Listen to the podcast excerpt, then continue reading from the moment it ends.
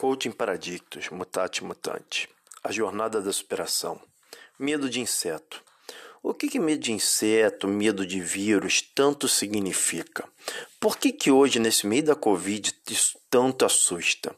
O medo de inseto, medo de, de vírus, nada mais é do que o medo de sentir-se impotente e fraco.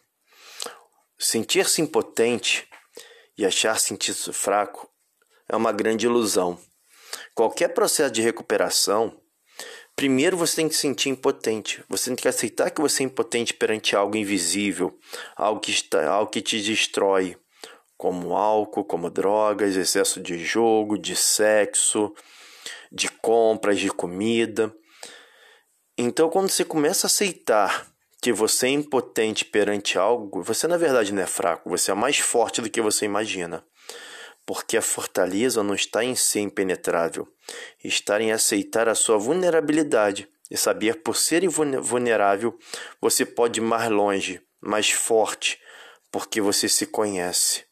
Então, medo de inseto, medo de vírus, é o medo de sentir-se potente, é o medo de sentir-se fraco.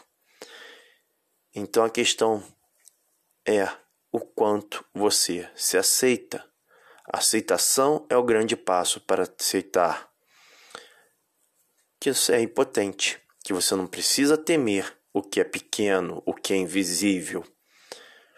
Esse foi mais um episódio do Coaching Paradictos, a jornada da superação.